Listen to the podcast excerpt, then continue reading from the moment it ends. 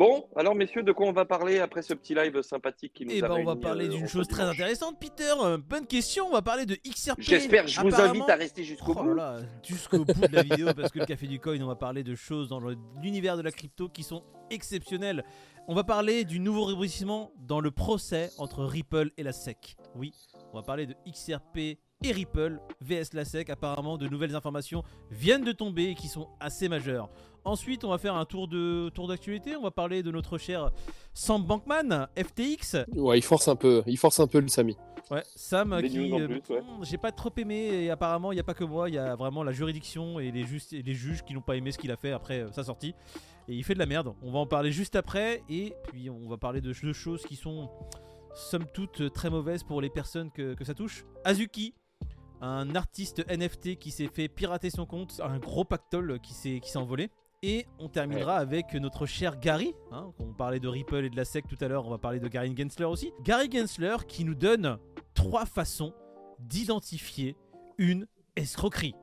Merci, Gary. Bon, on va parler tout Merci. ça. Merci Gary. Ça vous Merci, dit de commencer directement par euh, Gensly hein? Bah ouais, Savoir franchement, Gary. Gensler. Ouais. Bah, En fait, c'est- paradoxal hein, cette news parce que euh, ce qu'il dit est vrai, mais euh, il n'hésite pas à placer euh, le truc de régulation. Donc en gros, ce qu'il nous dit, il nous dit les gars, si jamais il y a un projet crypto qui se lance et que le white paper n'est pas full transparent, méfiez-vous. Et après tout de suite, voilà, et tout de suite il dit, s'ils sont pas euh, enclins à être régulés, méfiez-vous aussi. Et du Ça sent c'est- mauvais. Et voilà, et c'est à ce moment-là que tu te dis, ok, le mec il prêche pour sa paroisse. Ouais, mais comme tu l'as dit au début, euh, il, il dit rien de faux en vrai. hein. Non, ouais, non, voilà, c'est ça. la C'est ça. vérité. il dit rien de faux. C'est du bon sens. Euh, le gars, c'est quand même le patron de la SSI. euh, c'est lui qui, qui est à la tête de tout ça.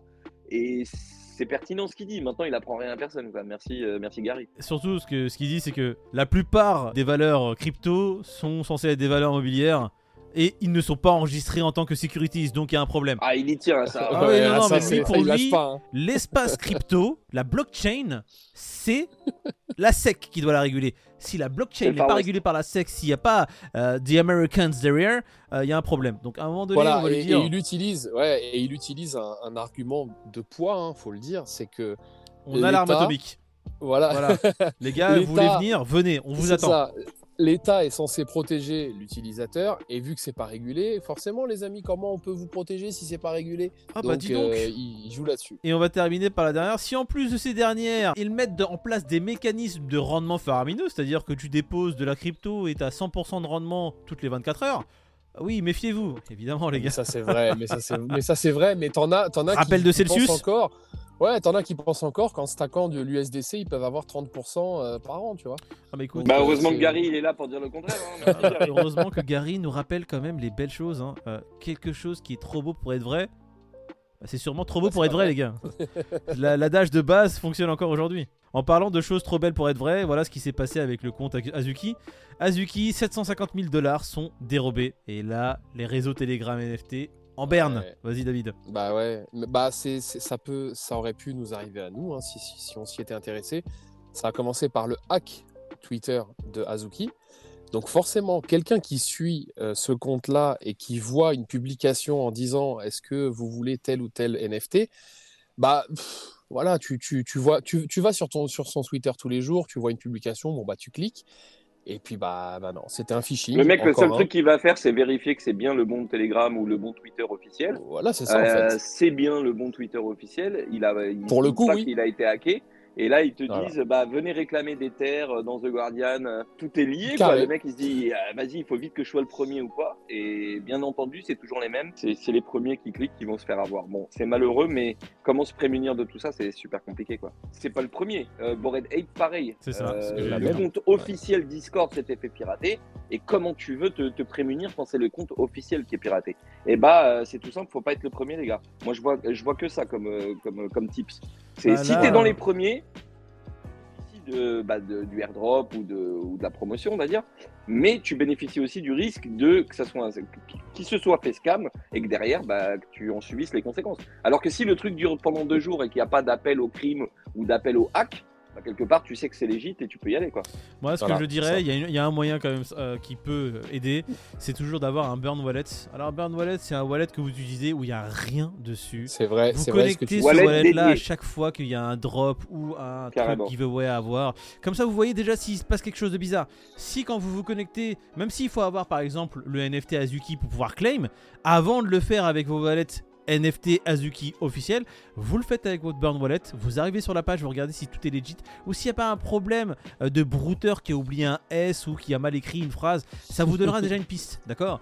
Et Ouais. après Non, non, mais seulement, après avoir ça. vérifié sur le Discord, il faut pas aller que sur un compte officiel. Vous allez sur le Twitter, vous regardez si le Discord aussi avec l'auteur euh, du Twitter officiel euh, en parle également sur une autre plateforme officielle. Regardez déjà recouper Parce que le gars, il aura plus de difficultés, euh, tu le dis Moïd, à, à hacker tous les réseaux sociaux de- du projet. Voilà, Donc là, par ça. exemple, il a hacké le Twitter, mais il n'a pas hacké le Discord, il n'a pas hacké les autres réseaux sociaux. Donc si les autres réseaux sociaux ne font pas la promotion, eh ben, vous savez déjà qu'il y a peut-être un hic. Ne pas avoir tous ses œufs dans le même panier, ça c'est une affaire qu'il faut vraiment prendre en compte. C'est vraiment quelque chose qui. Non, c'est un conseil qu'il faut prendre en compte. C'est ce qui euh, vous aurait sauvé peut-être si vous aviez tout sur FTX. Ceux qui avaient tout dessus, malheureusement, ont perdu beaucoup. hein, pareil. Ouais, ne pas ouais. tout avoir le dans- sur le même exchange, avoir plusieurs exchanges, c'est bien aussi. Si vous achetez en spot euh, pour acheter votre DCA, bah laissez c'est pas ça sur l'exchange. Maintenant, si vous stackez ou quoi, bon bah voilà, Hmm.